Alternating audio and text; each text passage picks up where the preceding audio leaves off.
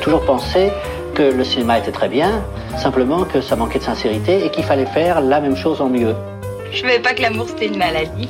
En tout cas, vous vous risquez rien. Vous vous êtes fait vacciner. 19h, 20h. Vraiment, il y a un mec surfait, c'est bien Mozart. Quoi. Mozart, Mozart. Beethoven, c'est quand même autre chose, hein, je suis désolé. Bande à part avec Guillaume Durand sur Radio Classique. Je vais lui montrer qui c'est Raoul. Aux quatre coins de Paris qu'on va le retrouver éparpillé par petits bouts façon puzzle. Voilà ces voix magnifiques et évocatrices, celles de François Truffaut, de Brigitte Bardot, de Michel Houellebecq ou de Bernard Blier. Nous avons une émission spéciale qui est consacrée aujourd'hui, donc en ce dimanche soir, à la Russie, à la situation évidemment internationale. Il ne s'agit évidemment pas de glorifier ni l'histoire russe, ni les dirigeants russes, ni la culture russe, mais ça nous concerne directement. C'est pour ça que nous allons d'abord recevoir Hélène Carrère d'Ancos, historienne et secrétaire perpétuelle de l'Académie française. Madame, bonsoir, merci d'être avec nous euh, sur l'antenne de Radio Classique. Et après, nous retrouverons évidemment Marc Lambron et Carole Beffa pour parler plus spécialement de musique, de littérature et effectivement de cette espèce de dichotomie qui est euh, commune à la politique et à la culture en Russie en tout cas. C'était d'une certaine manière euh, un pôle slave, violent, identitaire voire soviétique, et de l'autre côté une ouverture qui est une ouverture vers l'Occident. Hélène Cardanco, ma première question sera, sera simple. Euh, nous sommes à pratiquement trois semaines de ce début de conflit. Kiev est encerclé. Pour l'instant, les négociations, elles ont démarré, mais elles ne donnent absolument rien. Il y en a eu à Antalya, en Turquie. Euh, Est-ce que vous avez le sentiment que nous sommes partis pour quelque chose qui va complètement dégénérer? Alors, d'abord, je voudrais dire que les négociations, en général, elles ne donnent pas un résultat tout de suite. Il faut être patient. Euh, je suis très frappé de voir qu'on dit ah ben ils se sont réunis trois fois, mais ça ne donne aucun résultat. Il suffit de lire un livre d'histoire pour voir combien de temps on discute avant de mettre fin à un conflit, ou enfin un moins en, en essayant de trouver des sorties. Alors nous sommes partis dans une affaire qui est, je dirais, combien durera le conflit, ça va dépendre euh, des probablement de ce que la Russie considère qu'elle a, de ce que Poutine considère qu'il a pris comme gage, quand il considérera qu'il a des gages suffisants, probablement sera-t-il plus conciliant dans la discussion, ça c'est possible. Euh, Ces gages, ça pourrait être quoi? Le Donbass et la Crimée, une stabilisation? Bah, Le Donbass et la Crimée, il l'a. Oui, mais, la stabilisation définitive. S'il peut arriver, je dirais probablement à prendre Odessa, Mariupol, avoir une ligne véritablement qu'il installe sur la mer Noire, peut-être mais je n'en sais rien. Si vous voulez, je ne suis pas dans sa tête. Peut-être cela lui paraîtra-t-il suffisant. D'ailleurs, il y a une autre chose qu'il fait. Il fait sortir, manifestement, ou il laisse sortir les civils des villes. Et laisser sortir les civils de Kiev, ça, ça permet à un moment donné de prendre Kiev sans qu'il y ait trop de dégâts humains. Permettez-moi ma franchise, mais vous me connaissez euh, depuis des années.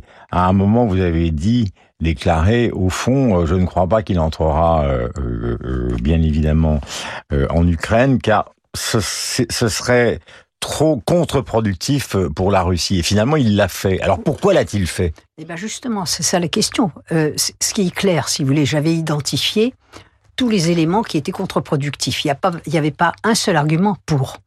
Parce que c'était à la fois contre-productif pour son pays, mais ça l'est aussi pour lui-même. Ça, de toutes les manières, la façon dont cette opération est conduite met un doute sur sa légitimité à gouverner, à être un bon chef de guerre aussi. Donc mmh. tout ça est, est, contraire à ses intérêts.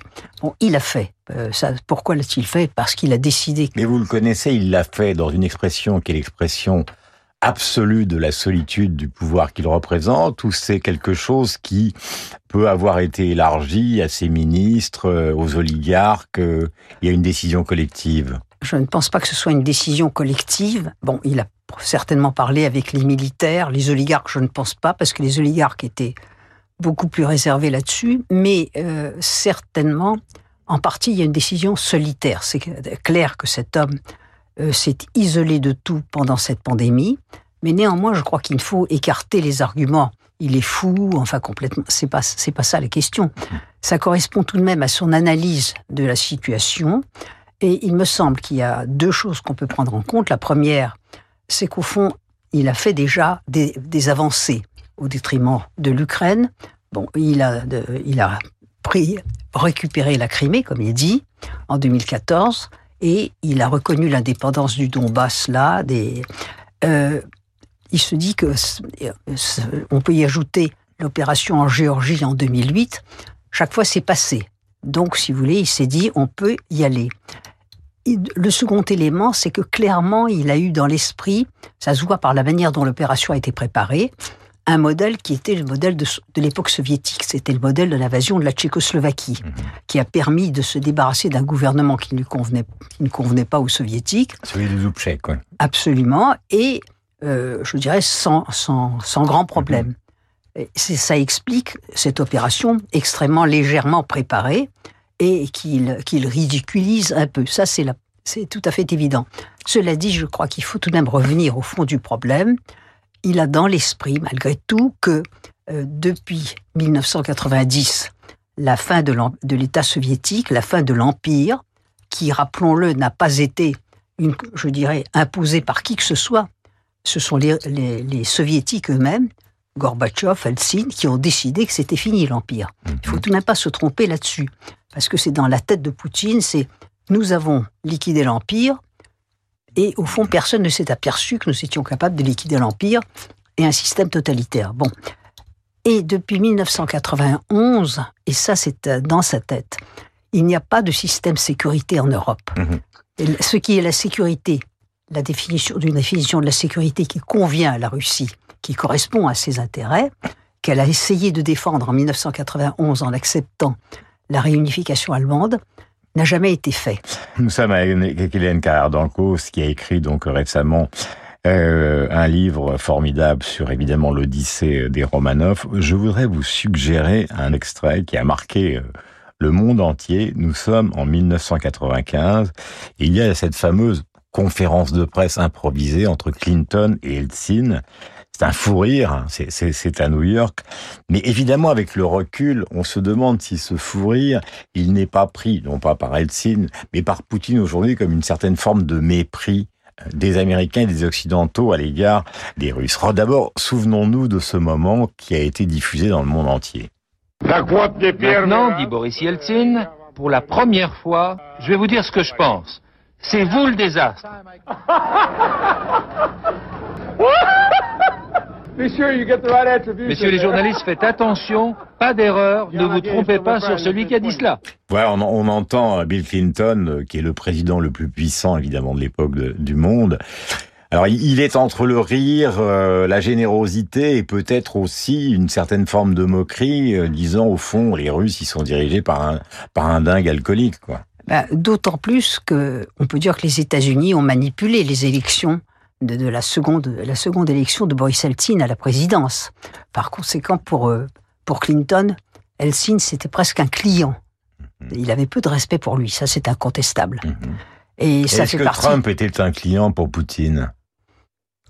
Il était relativement imprévisible. Ça devait pas être, le, je dirais, le, le genre d'homme qui était compréhensible pour lui, mais en même temps, il avait l'avantage d'être celui qui était iconoclaste mhm. aux yeux des États-Unis. Tout à l'heure, vous avez évoqué justement Pierre le Grand. Donc Pierre le Grand, c'est juste avant Catherine II euh, de Russie.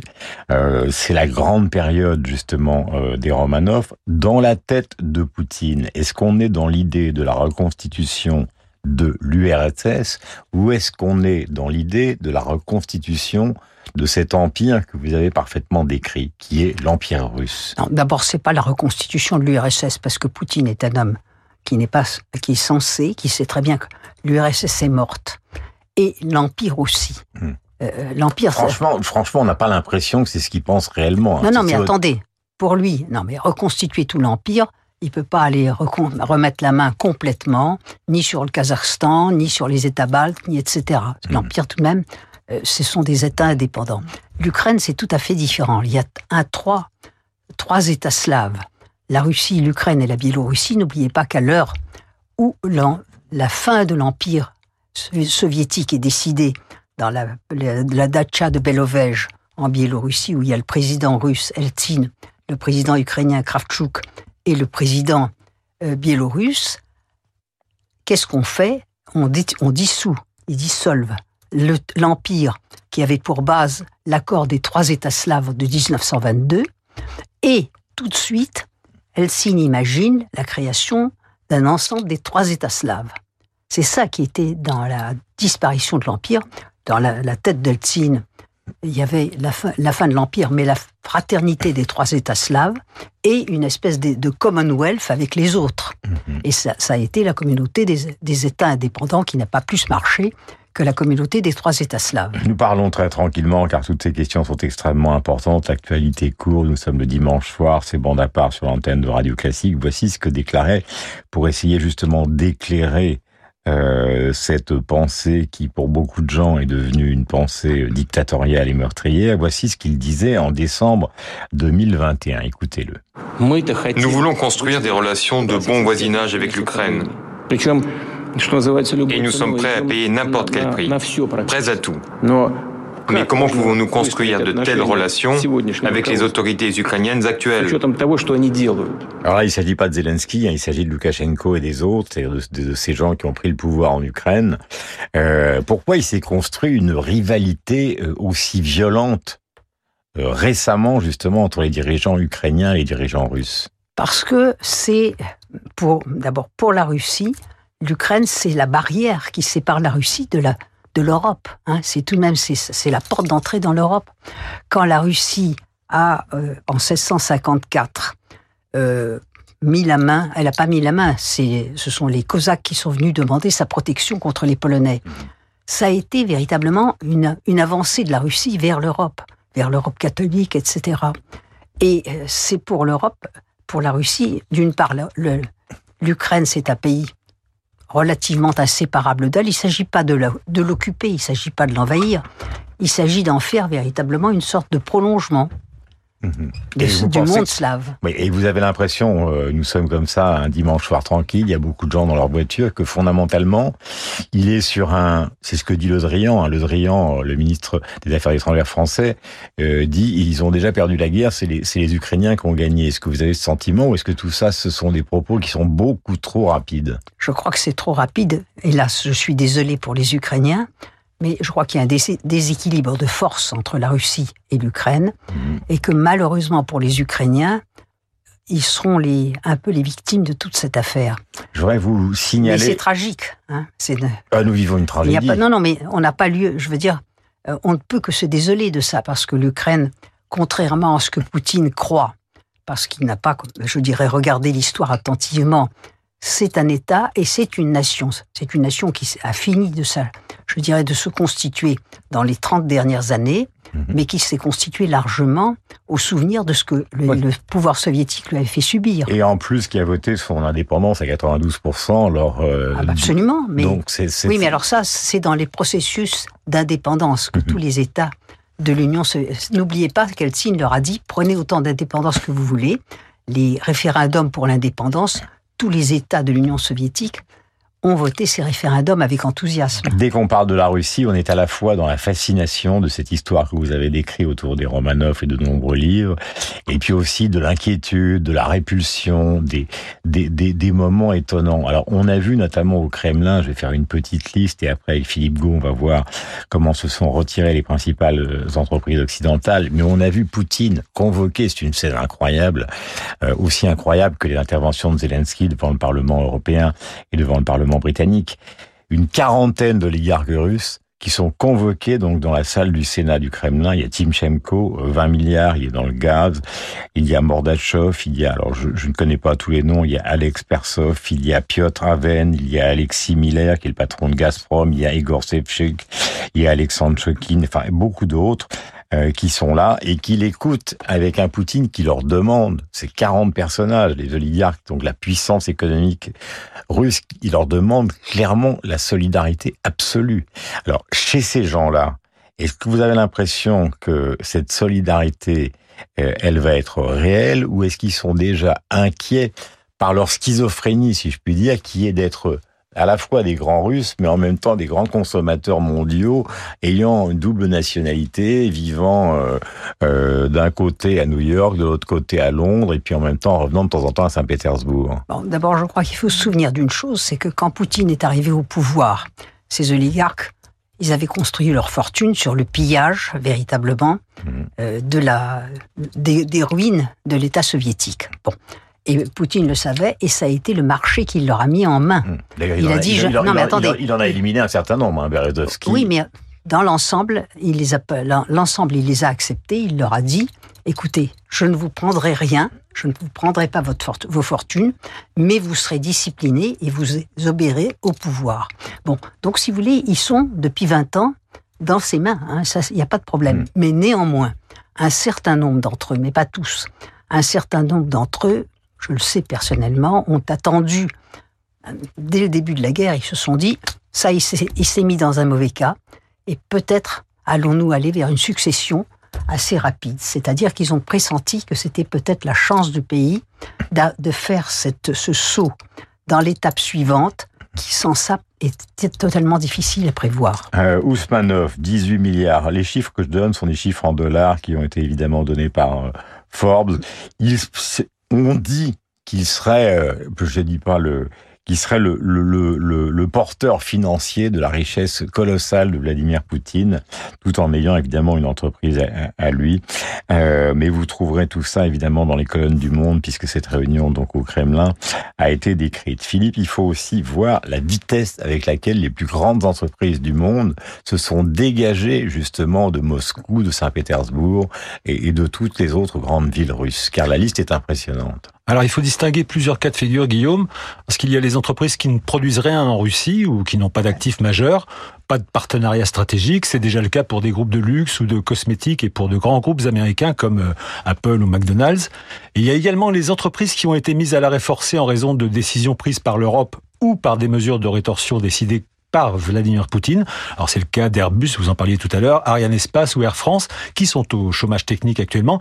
Et puis il y a des entreprises qui sont encore dans le flou. Ce sont souvent des entreprises implantées en Russie qui ont des actifs importants, des usines, des magasins ou des parts de marché, qui emploient plus de Russes que d'expatriés et qui ont beaucoup à perdre sur la durée évidemment. Alors pour les entreprises françaises, on peut citer notamment Renault qui possède l'ADA Atvostvav, Total, Auchan et Decathlon du groupe Mullier, Danone, Société Générale ou Yves Rocher, des groupes qui ont des millions de clients russes qui se retrouvent lésés évidemment. Certaines ont proposé à leurs employés expatriés de rentrer, mais la plupart d'entre elles, comme Accor ou Total, Danone ou Technip, vont être contraintes de mettre et de suspendre surtout tous les projets d'investissement qu'ils avaient. Hélène Carrère-Dancos, euh, dans ce livre euh, sur les Romanov, quand vous parlez justement de Catherine II, tout le monde se souvient que c'était une grande lectrice, enfin tout le monde se souvient, tous ceux qui vous ont lu se souviennent que c'était une grande lectrice de Montesquieu et qu'elle avait cette espèce de balance incroyable, c'est-à-dire que d'un côté il y avait une attirance vers l'Europe occidentale et en même temps un refus total de la Révolution française, car si ma mémoire est bonne, elle a demandé aux résidents français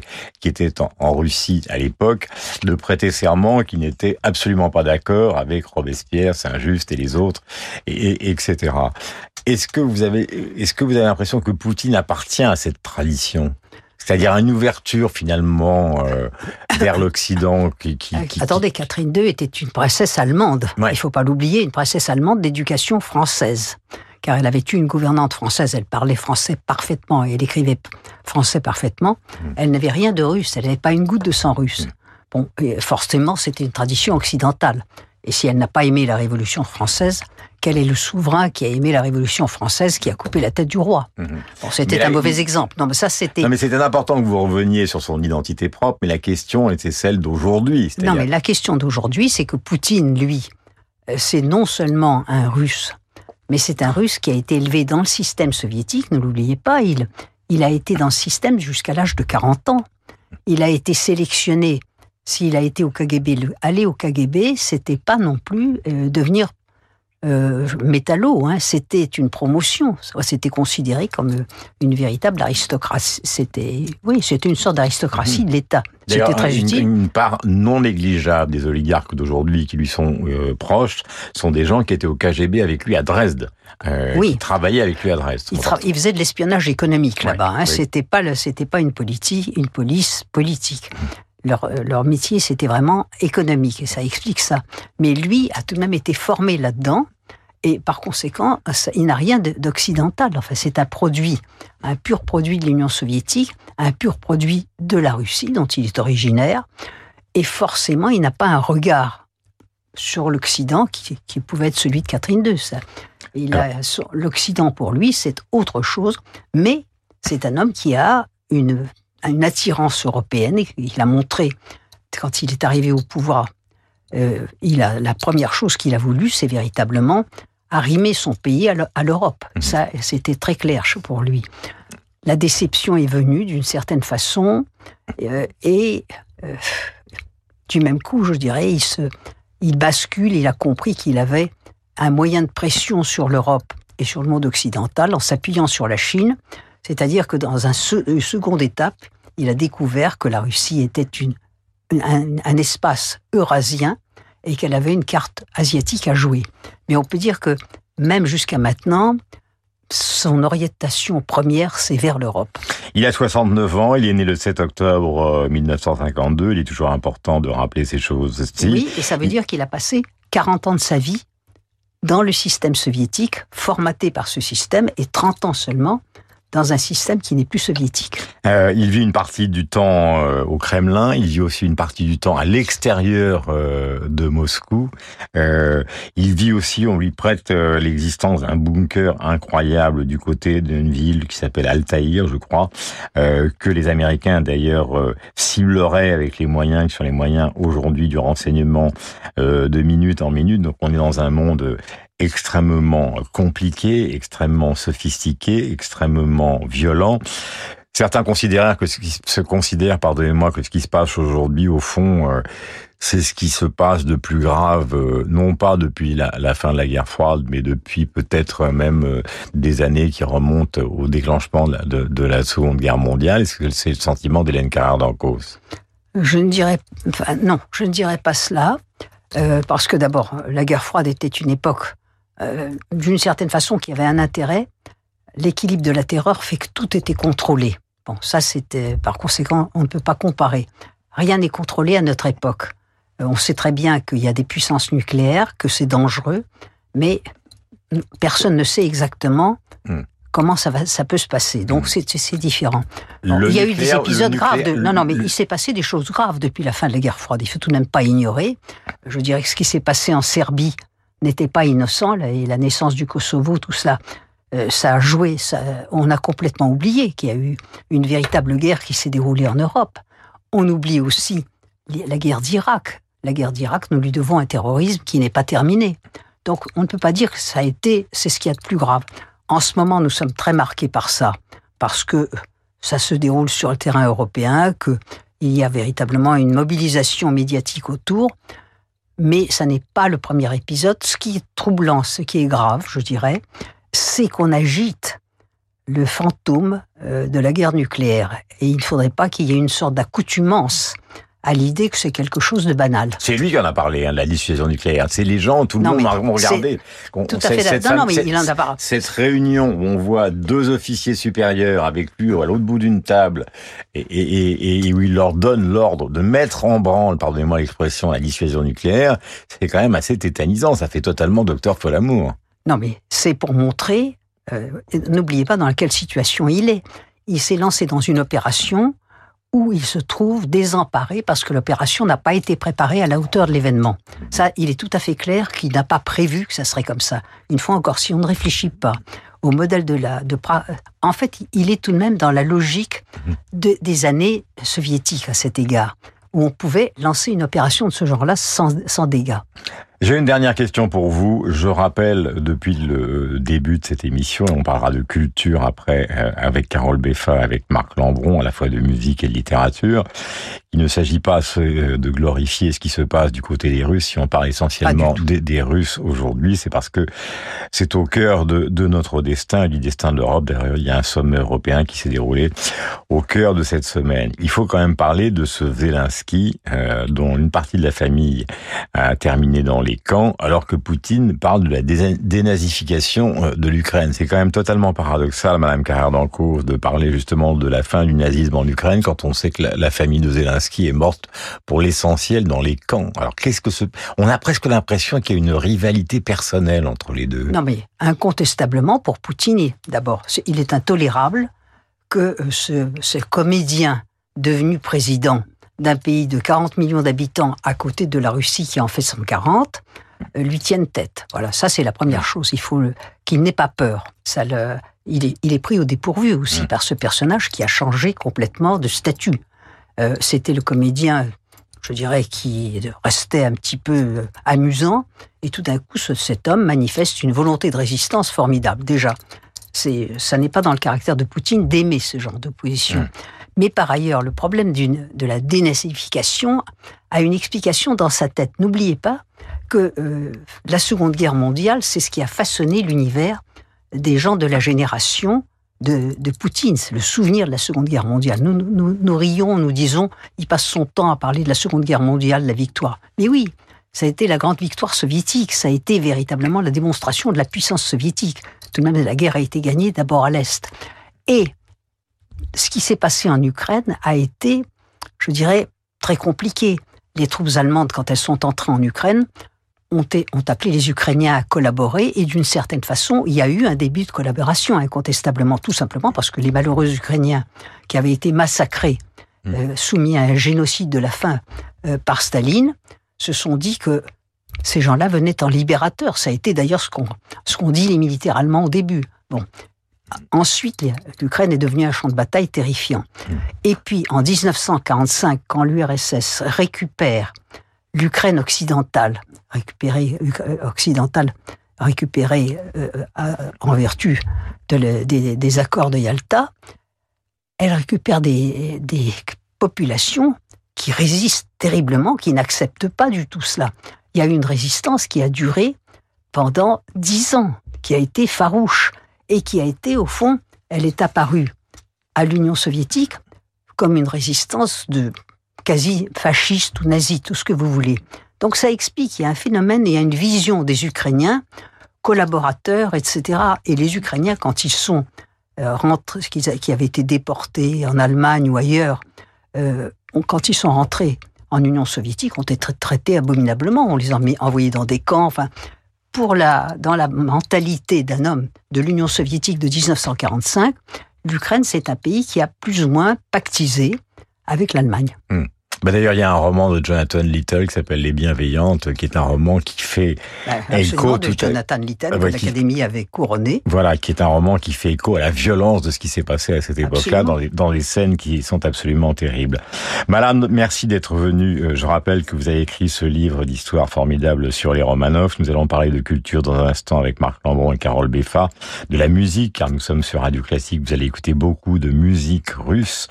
La musique russe partagée justement entre son son envie de l'Occident, partagée avec euh, Ravel et les autres, une évolution de la musique contemporaine, en tout cas du XXe siècle, et en même temps ceux qui se définissent comme des slavophiles absolus, comme Rimsky-Korsakov, et nous parlerons aussi évidemment euh, de littérature. S'il y a un livre qui caractérise pour vous la culture russe que vous connaissez si bien et que vous aimez tant?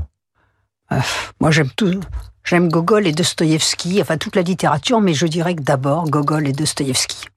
Merci Hélène Carardon. Attendez une seconde, je voudrais vous dire quelque chose. Vous, vous avez parlé des Romanov.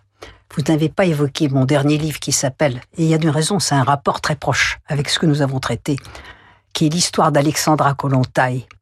Euh, c'est un livre qui traite d'un personnage extraordinaire, puisque c'est la seule personne qui, dans le groupe qui entourait Lénine, a survécu jusqu'au bout, pratiquement jusqu'à la mort de Staline. Elle est morte de sa belle mort un an avant. Or, c'est elle qui a littéralement inventé le concept de finlandisation durant la Seconde Guerre mondiale, lorsqu'elle était ambassadeur en Suède, et elle a traité véritablement, elle a aidé les Finlandais à s'orienter face aux Soviétiques qu'elle représentait. Et précisément, ce qu'elle a inventé, c'est ce qui a servi après la finlandisation, et c'est exactement ce que Poutine voudrait imposer aux Ukrainiens. Alors rappelons le titre de ce livre. Et Alexandra Kolontai, ça s'appelle La Valkyrie de la Révolution. Et c'est signé par Hélène Caradanco. Évidemment. Et c'est tout de même, ça touche à un sujet fondamental aujourd'hui, la finlandisation de l'Ukraine. Merci beaucoup d'être venu nous voir dans Bande à part. Donc, euh, nous sommes évidemment dans des circonstances spéciales qui nécessitent cette réflexion et la profondeur du regard euh, d'une historienne, en tout cas celle qui connaît probablement le mieux l'histoire euh, de la Russie et de l'URSS. Merci mille fois. C'est la culture qui nous attend dans un instant, mais l'histoire, c'est aussi de la culture. La musique et la littérature, Marc Lambron et Carole Beffa, Bande à part.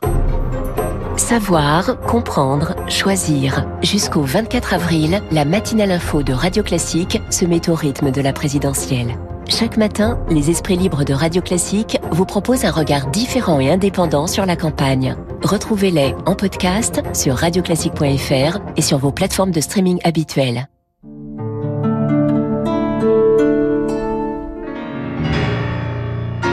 Radio Classique présente Au cœur de la musique russe un concert exceptionnel avec Franck Ferrand et la pianiste Claire-Marie Leguet, Selgavo à Paris.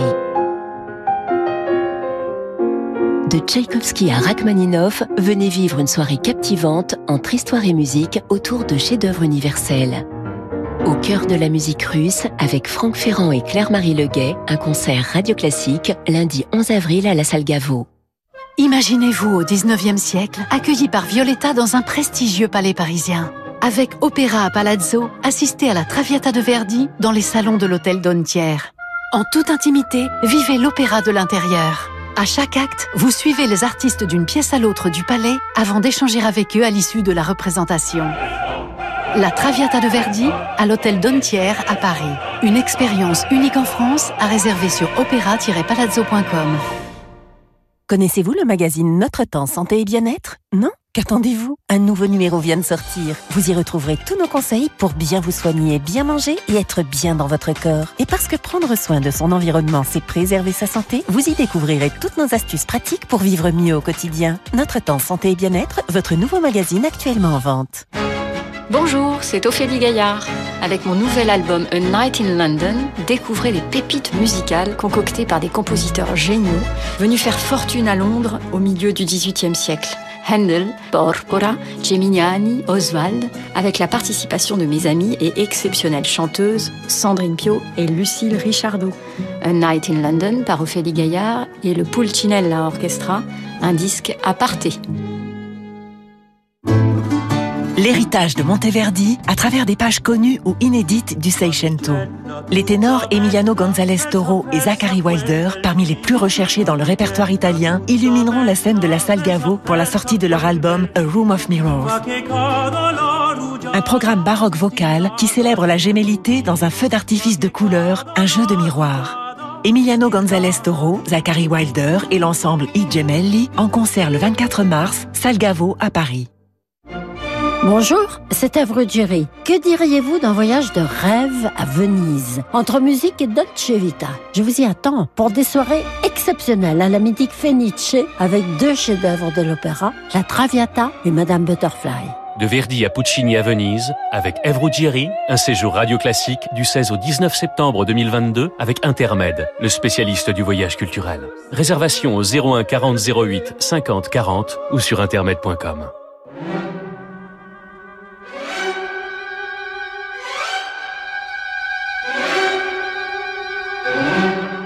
Je ne puis vivre personnellement sans mon art, mais je n'ai jamais placé cet art au-dessus de tout. 19h, 20h. Je suis quelqu'un qui dans sa vie ne planifie pas.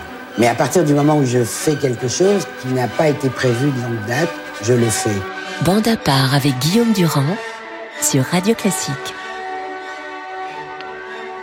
Voilà, deuxième partie de Bande à part avec les voix évidemment euh, magnifiques d'Albert Camus et de Simone Signoret. Nous allons parler de la culture russe, de cette culture qui a irrigué évidemment toute l'Europe avec des chefs-d'œuvre absolus, euh, dont nous allons parler avec Carole Beffa. Mon cher Carole, bonjour. Vous avez publié l'autre 20e siècle musical chez Buchet-Chastel et avec Marc Lambron.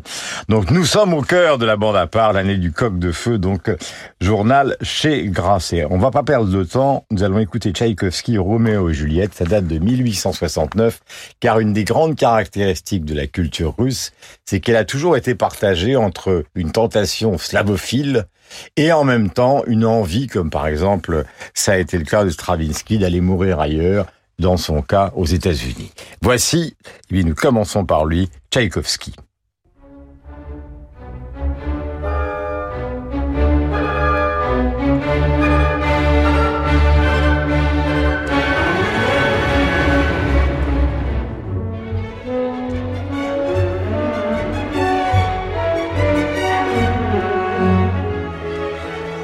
Piotr Tchaïkovski, donc, est né en 1840, il est mort à Saint-Pétersbourg en 1893, et ce qui est assez étonnant, mon cher Carole, nous allons commencer par vous, le grand spécialiste de la musique, c'est que je me souviens, comme jeune mélomane, qu'il y a à peu près 25 ans, quand on programmait Tchaïkovski, les gens disaient tous, ou souvent, ringard, trop simple, trop musical, trop emphatique, euh, trop mélodique, pas assez sérieux, etc. Or, maintenant, bien évidemment avant le déclenchement de ce conflit, il est devenu l'une des grandes stars de la musique mondiale. C'est vrai. Il fait partie de ces compositeurs qui ont été longtemps ostracisés par l'avant-garde, au même titre d'ailleurs qu'à peu près tous les compositeurs qui écrivaient du bel canto. Euh, parce qu'on jugeait que sa musique était euh, mièvre et puis résolument pathétique. D'ailleurs, pathétique, c'est euh, le nom l'une de ses œuvres. Exactement. Euh, ce qui fait que euh, bah, c'était une espèce de, de, caricature de romantisme aux oreilles de certains. Mhm. C'est un jugement évidemment à l'emporte-pièce qui, qui ne vaut rien. Si vous prenez par exemple Lucien Rebatté, le critique euh, cinématographique, critique musical aussi, euh, pamphlétaire, qui était très favorable à l'avant-gardisme, eh bien, il disait rien moins que c'était une musique de névropathe qui ne raconte que la nostalgie d'un bonheur pour midinette ou les niaiseries langoureuses mmh. Communes aux invertis vieillissants. Voilà. Robaté s'est trompé sur beaucoup de choses. Hein. Il s'est trompé sur, beaucoup, de choses. Exactement. Euh, y compris pendant la guerre. On va donner un certain nombre d'œuvres de Tchaïkovski que tout le monde connaît, bien évidemment. Le concerto pour piano numéro 1, le lac des cygnes. La symphonie numéro 4, Casse-Noisette. La symphonie numéro 6, la fameuse pathétique dont vous venez de parler. Mais nous allons introduire immédiatement, justement, cette différence qui existe entre ceux qui, au fond, ont un regard qui va vers l'Europe occidentale, il a beaucoup voyagé, Tchaïkovski, et ceux qui se revendiquent comme étant vraiment des Slaves. Voici Alexandre Borodine, deuxième symphonie 1869.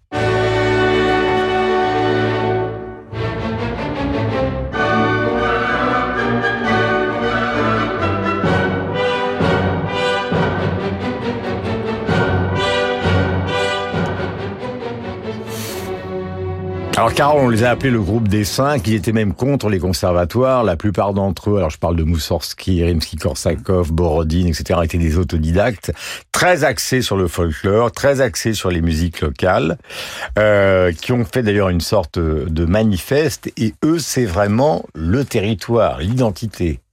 C'est ça, c'est-à-dire que vous avez tout à fait raison, il y a cette dichotomie entre slavophile euh, qui existe aussi en musique. Paradoxalement, ce sont souvent des gens qui ont connu l'Europe, mais qui veulent s'en détacher, et les occidentalistes, qui n'ont pas forcément tous connu l'Europe, euh, mais qui pensent que c'est euh, effectivement le continent à imiter. Mhm. Dans le cas de Borodine, c'est assez étonnant. On a affaire, comme pour beaucoup d'ailleurs de membres du, groupe des cinq, à quelqu'un qui est un autodidacte en musique, mhm. et qui en revanche euh, est un professeur de chimie reconnu, euh, condisciple de Mendeleïev d'ailleurs, et qui a eu une importance considérable dans l'histoire de la chimie, en plus évidemment de, de son rôle comme musicien.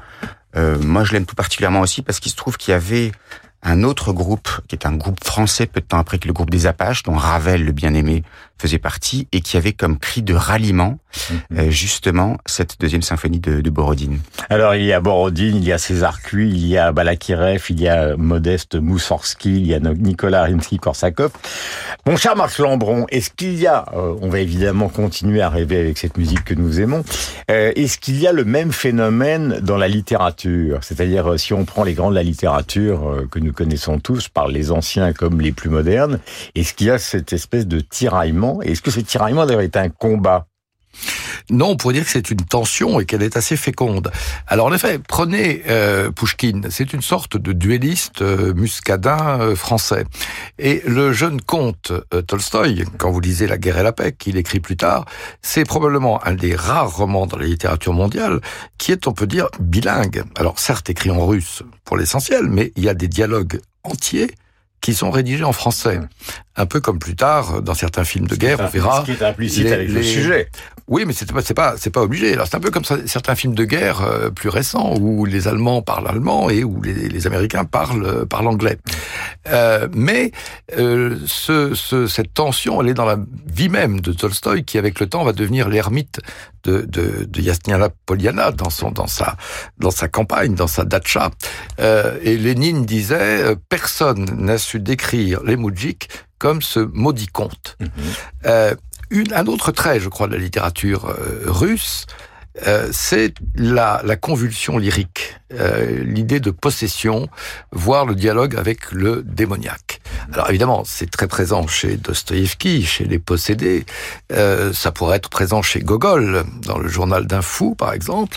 Euh, ça va jusqu'à un auteur plus récent comme Bulgakov, un, grand livre comme Le, Maître et Marguerite, qui est en réalité un dialogue avec avec le diable. Il y a une dernière chose qui peut-être pourrait rejoindre alors l'actualité, c'est que le roman russe est un roman fleuve.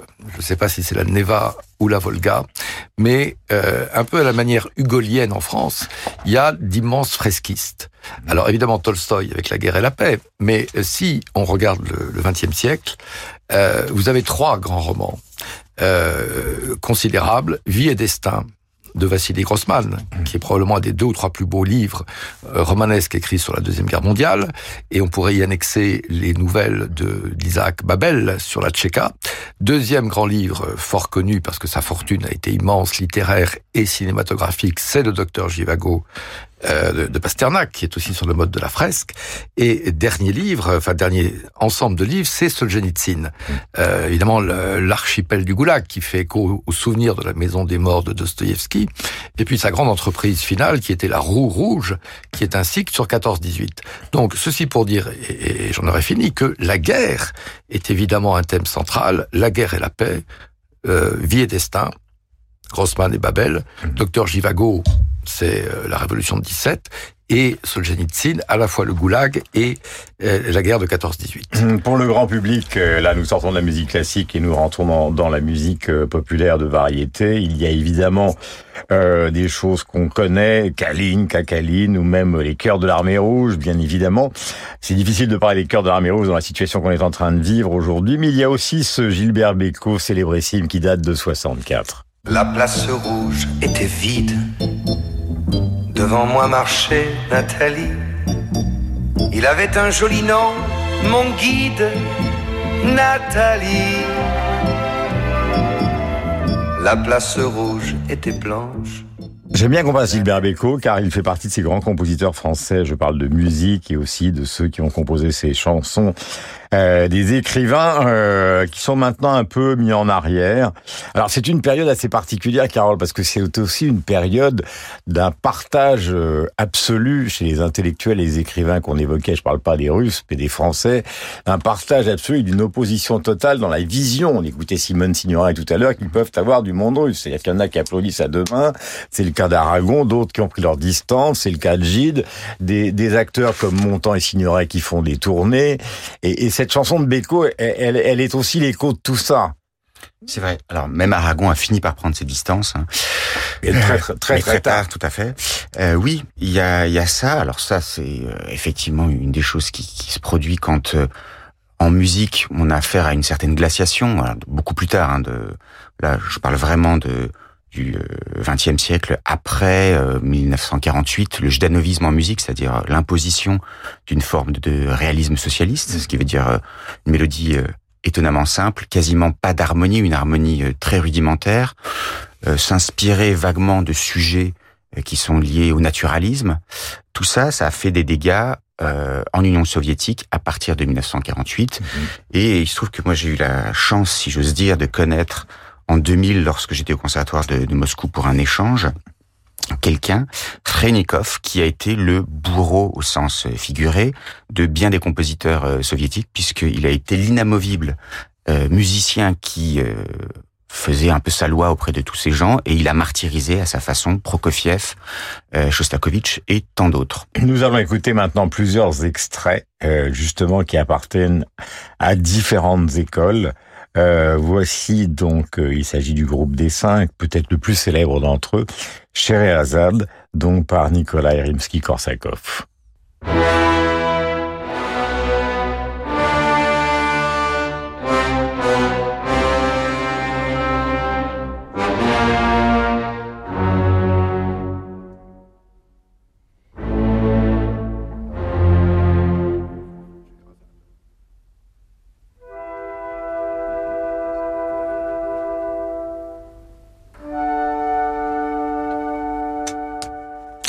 Grandiose et la légèreté, la légèreté qui va continuer avec Alexandre Scriabine, le poème de l'extase, une œuvre euh, qui a été très marquée par euh, des compositions pour piano, 1905-1908, ce poème de l'extase que voici.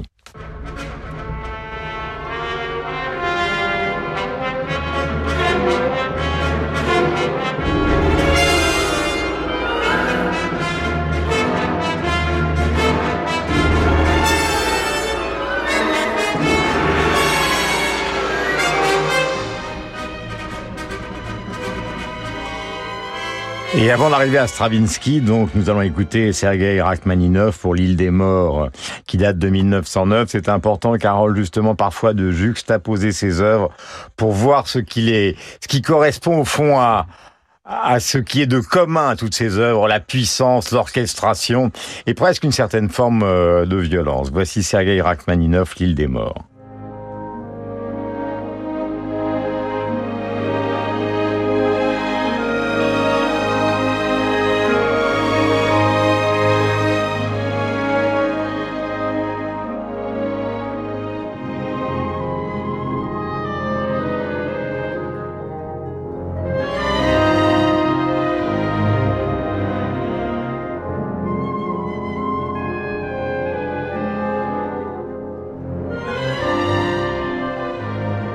'Carole, euh, à cette époque-là, nous sommes au début du XXe siècle, euh, puisqu'on parle de, de, 1909, je redonne ces noms, hein, qui vont de Tchaïkovski Borodin, Rimsky-Korsakov, Scriabine, Rachmaninov. On a l'impression qu'il y, a trois pôles gigantesques de la musique, le pôle russe, les Viennois et en même temps, évidemment, ce que vous évoquez tout à l'heure, c'est-à-dire tous ceux qui sont regroupés autour de Ravel, de Bussy et les Français. Est-ce que c'est ça l'histoire de la musique de la fin du 19e et du début du 20e siècle? D'une certaine façon, oui, sachant qu'il y a quand même euh, une alliance musicale entre les Français et les Russes qui est considérable. C'est-à-dire que vous avez une tradition russe, on pourrait dire franco-russe d'orchestration, qui consiste à euh, considérer qu'à une fonction donnée en musique, par exemple être un thème ou accompagner, correspond un groupe instrumental. Euh, donc vous allez avoir les cordes par exemple qui vont entonner le thème et euh, les vents qui vont faire l'accompagnement.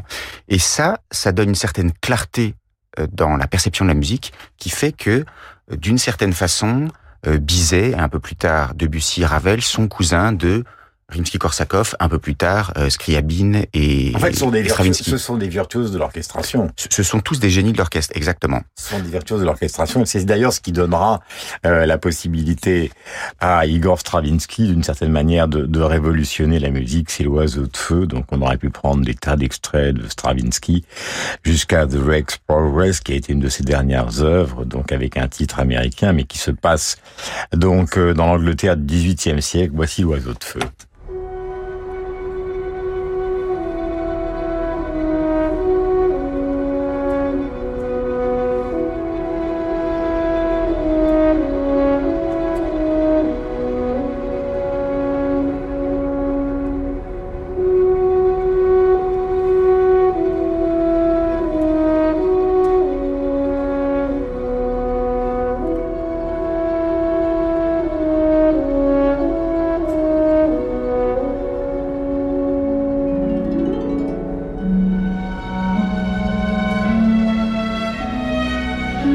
Voilà, beauté magnifique. On pourrait y ajouter bien évidemment le Sacre du Printemps, la Symphonie des Psaumes et beaucoup d'autres œuvres. Donc The Rex Progress, on en a parlé tout à l'heure, mais aussi Pulcinella.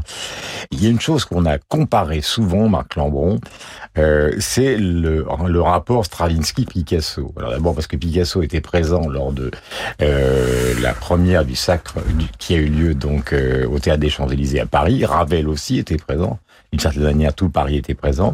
Mais en dehors de l'époque, est-ce qu'on peut, c'est une question que je pose à tous les deux, mais je commence par vous, faire le lien euh, entre cette rupture que marquerait d'un côté justement Stravinsky pour la musique et Picasso pour la peinture bah oui, le point commun, c'est la polymorphie. C'est-à-dire que ce sont deux artistes, euh, et, jusqu'à leur mort qui est assez proche, parce que je crois que Stravinsky meurt en 71 et Picasso en 73, et qui ont traversé des phases. Et on a même vu Stravinsky, qui était ennemi des Viennois, du dodécaphonisme, les pasticher vers la vers la fin de, de, de son œuvre.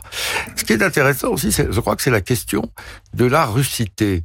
Euh, parce que euh, si on écoute Tchaïkovski, par exemple, et plus largement les, symphonistes russes, à mon avis, ils ont entendu Beethoven et ils sont dans une un sillage post-romantique. Et ça sera peut-être même vrai jusqu'à Shostakovich, par exemple. Mais en même temps, ce qui me semble caractéristique, vous parliez des orchestrations qui sont absolument rutilantes, chatoyantes. Rimsky est tenu pour le plus grand orchestrateur avant Ravel, probablement. Euh, il y a toujours un aspect de féerie, un aspect de conte. Et euh, pour une symphonie pathétique, euh, il y a, euh, eh bien, il y a des danses polonziennes de Borodine, ou chez Tchaïkovski, il y a Casse-Noisette ou Le Lac des Cygnes, qui sont des féeries. Et, je crois qu'il y a une féerie euh, russe. Il y a un aspect qui renvoie à l'enfance, au conte et à l'émerveillement, qui pourrait être un, marqueur de la musique russe. Nous allons écouter maintenant dans un registre tout à fait différent pour poursuivre notre conversation avec Marc Lambron et avec Carole Beffa, euh, la bande originale d'un film qui a obtenu la Palme d'Or à Cannes en 95 d'Emir Kusturica, donc serbe. Film évidemment qui est une allusion totale à, ce que fut la guerre à ces époques-là, donc euh, dans l'ex-Yougoslavie. Le titre de Goran Bregovic, c'est Kalashnikov. Ce qui est important, c'est de revenir sur une des caractéristiques aussi de cette musique, c'est-à-dire qu'elle s'appuie souvent sur un folklore.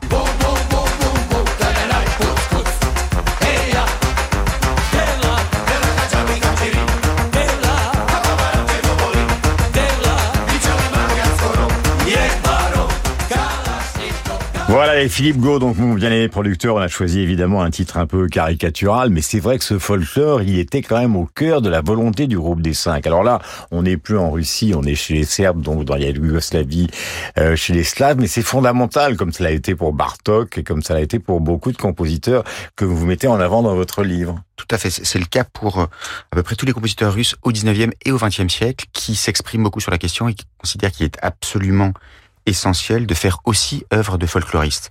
Donc ils s'inspirent parfois de mélodies euh, qui sont authentiques, parfois ils ont leur folklore imaginaire, c'est peut-être le cas de, Borodine par moment, et effectivement, euh, pour à peu près tous ces compositeurs, jusqu'à euh, Stravinsky, si vous prenez le début du Sacre du Printemps, alors il se trouve que ce n'est pas de la musique populaire russe, c'est de la musique populaire lituanienne, mais il s'inspire aussi de bribes de musique populaire de son temps. Mmh. Question à tous les deux, mais qui est importante. Euh, tout à l'heure, vous parliez de Guerre épée de Tolstoy. Là, on parle d'underground. Euh, on a parlé beaucoup d'autres musiques. Derrière tout ça, il y a la guerre quand même aussi. Parce qu'on parle de folklore, on parle d'orchestration, mais enfin, c'est quand même, c'est, c'est quand même des pays qui sont marqués par une violence extrême. Alors, c'est pas les seuls. Nous, on n'a rien à dire, étant donné qu'on a eu euh, deux guerres mondiales. Mais chez eux, on a l'impression que c'est très présent, Marc Lambron Alors, il y a la guerre et il y a la dictature, et, et, et ça nous renvoie à ce qui se passe en ce moment. C'est-à-dire que il faut considérer aussi les interprètes. Alors, du côté des compositeurs, vous prenez Stravinsky ou Rachmaninoff, c'est ceux qui ne sont pas rentrés. Euh, et comme Diaghilev, c'est-à-dire qu'après après la révolution du 17, euh, Diaghilev ira mourir à Venise en 29 où Stravinsky sera d'ailleurs enterré en 71. Ça, c'est le, le, côté orthodoxe. Euh, Rachmaninoff est quasiment devenu un, un, musicien américain, si on peut dire. Donc ça, ce sont ceux qui sont sortis et qui ne sont pas rentrés. Après, il y a ceux qui restent. Euh, alors, ça vaut pour des compositeurs, ça vaut pour des interprètes comme euh, Émile ou Richter, très grand pianiste, ou Oistrakh, qu'on laissait sortir au compte-goutte euh, dans les années, à la fin des années 50, aux années 60. Et vous savez que le jour où meurt Staline, Staline meurt le même jour que Prokofiev. Et on a demandé à Richter d'aller jouer, non pas devant la dépouille de son ami, mais devant celle du dictateur. Vous savez ce qu'il a fait? Il a joué du Bach c'est-à-dire une musique euh, spiritualisante devant euh, le mmh. petit père des peuples. Euh, et puis il y a une, dernière, hein, et, puis il y a une dernière chose, euh, parce qu'il y a des ponts. ce sont ceux qui ont fait défection. Mhm. Alors Nureyev en 61, je crois, Rostropovitch plus tard, donc qui sont passés de l'autre côté et qui sont revenus, puisqu'on a cette image de Rostropovitch qui vient jouer, je crois, une, une chaconne de Bach euh, ou une, une, suite pour violoncelle, une suite pour violoncelle devant le mur qui vient de, de, de, tomber. Donc ces échanges, ils ont été à la fois fructueux et, euh, et tumultueux, mais nous ne sommes pas, nous, euh, Européens occidentaux, veufs de, la Russie. Nous avons été, à divers titres, fécondés par elle. Euh, J'ai une question euh, que j'évoquais tout à l'heure avec Hélène carrère dancos euh, qui est souvent, j'allais dire, un, propos de bistrot. C'est-à-dire, on dit, au fond, cette gigantesque Russie, qui fut un empire russe, Catherine II, euh, Pierre le Grand, etc., puis effectivement une dictature, Lénine, Staline, etc., c'est au fond une sorte de pays-continent qui ne peut être gouverné que par une tyrannie. Est-ce que c'est un gouvernement, est-ce que c'est un sentiment que vous partagez Est-ce que vous avez l'impression que c'est une construction politique qu'on justifie? Alors je m'adresse aux deux intellectuels et, enseignants et profs ou académiciens que vous êtes. J'aimerais bien pouvoir faire une réponse optimiste et vous dire que euh, un jour euh, la Russie, comme on a pu l'espérer de l'Union soviétique, sera une démocratie. Euh, pour le moment, les expériences démocratiques dans ce vaste État ont été euh, bien peu nombreuses. Hmm. Les, élections sont, on sait, truquées, sont contrôlées par le FSB. Je me souviens d'avoir été, moi, aux élections législatives où Kasparov était la figure de l'opposant en 2007. Il y avait euh, quatre manifestants dans la rue et 5000 types du FSB, je parle, qui les entouraient. Donc c'était quand même relativement violent et, personne ne s'y opposait. Mais sur cette même question, Marc Lambron. Bah même, même Marx a, a, parlé du mode de tyrannie euh, asiatique dans lequel on, pourrait ranger. Moi, je crois que ce qui se passe en ce moment, c'est un peu comme les paroles gelées dans le quart-livre euh, du Pantagruel de, de, de Rabelais. Euh, Poutine a voulu entrer au KGB en 68 après les événements de Prague. Et il est toujours dans la tourelle euh, d'un char soviétique de l'époque. Je pense qu'il est totalement marabouté par ce passé, euh, évidemment par le, le, ressentiment qui est né après 91 des, de diverses humiliations, mais c'est une sorte de droïde euh, extratemporel qui vit encore dans la doctrine Brezhnev, euh, dans la théorie de la souveraineté limitée, et euh, on a cette espèce de milliardaire botoxé qui est devenu comme l'empereur fou euh, d'un conte de, de Lisba. Euh, simplement, euh, il a dans une forêt, il n'est pas dans une forêt enneigée, il est dans des silos nucléaires. Donc ça change et ça hypertrophie de manière très docteur Folamour euh, cette forme de folie. Et peut-être que Gogol euh, serait un bon auteur, euh, un bon décrypteur de, Poutine. Je vais reposer la même question à Carole dans un instant, ou plutôt compléter la question. Nous allons écouter Sergei Prokofiev, puisque nous sommes au, chevet et, et avec bonheur de cette musique russe extraordinaire. Voici Roméo et Juliette.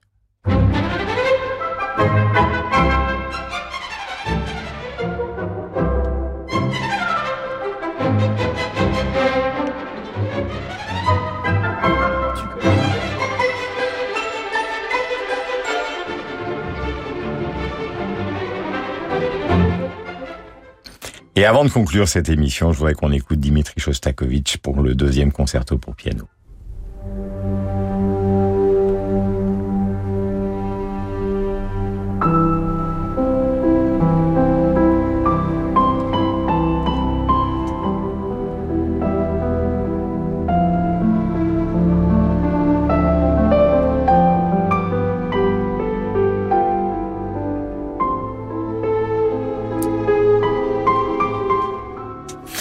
Ça me ramène, euh, Carole, à ce que nous évoquions tout à l'heure, la magnificence de cette mélodie que certains considèrent comme trop évidente, euh, alors qu'elle est tout simplement euh, magnifique. Je me souviens d'avoir interviewé Gorbatchev, à un moment, je lui demandais, avec le recul, c'était plusieurs années après euh, qu'il ait quitté le pouvoir, au fond, qu'est-ce qui avait provoqué non seulement la perestroïka, mais la chute que vous évoquiez tout à l'heure euh, du monde soviétique en 1991. Il m'avait regardé, et il avait répondu les Beatles.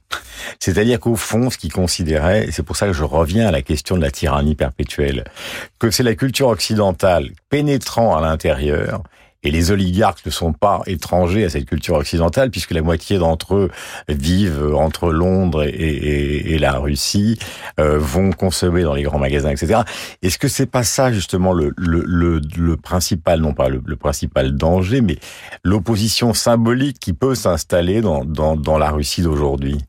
Oui, avec euh, tout de même euh, une nuance qu'il faudrait apporter, qui est que cette euh, idée que, euh, on va dire, la Russie était le dernier rempart contre la barbarie de l'impérialisme euh, économique américain, elle est, comme vous le dites, en grande partie battue en brèche par ce qui se passe aujourd'hui, par le fait que ce mode de vie, il a été adopté, il est peut-être adopté autant par nos voisins de l'Oural que par nous-mêmes Européens. Donc je ne suis pas certain qu'il faille voir forcément dans la faillite de la Russie aujourd'hui on va dire, le stigmate euh, eh bien d'une appréciation qui aurait été euh, incorrecte des, méfaits de la société de consommation. Est-ce que vous avez l'impression, Marc, dernière question, Marc Lambron, qu'au fond, tout ça va se terminer par euh, une sorte de mise au pas violente euh, de l'Ukraine et on s'arrêtera là. Ou est-ce que le Poutine que vous décriviez tout à l'heure, c'est-à-dire ce, ce, jeune homme de 16 ans qui entre au KGB, a comme véritable intention de réinstaller quelque chose de beaucoup plus large qui pourrait être même la Grande Russie allant jusqu'à la Finlande et la Pologne?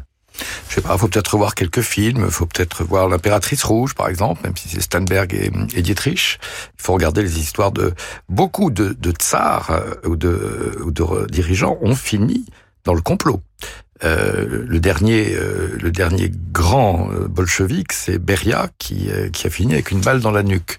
Donc là aussi, dans la culture, si j'ose dire, stalinienne, voire russe, il y a des expédients ou des ressources.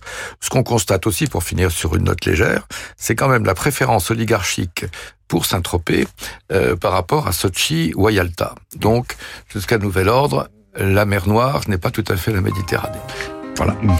Merci à tous les deux. Carole Beffa a signé l'autre 20e siècle musical. C'est publié chez Bûcher-Chastel et le livre de Marc, vous le savez, euh, c'est l'année du coq de feu qui est publié chez Grasset, qui est un journal. Alors évidemment, ces extraits sont toujours trop courts, mais il est important de donner un sens général à des extraits particuliers sur cette culture qui nous touche vraiment, puisque fondamentalement, elle est aussi bien la nôtre que celle du monde slave ou celle des Russes. Merci à tous les deux et on se retrouve évidemment avec bonheur dans Bande à part.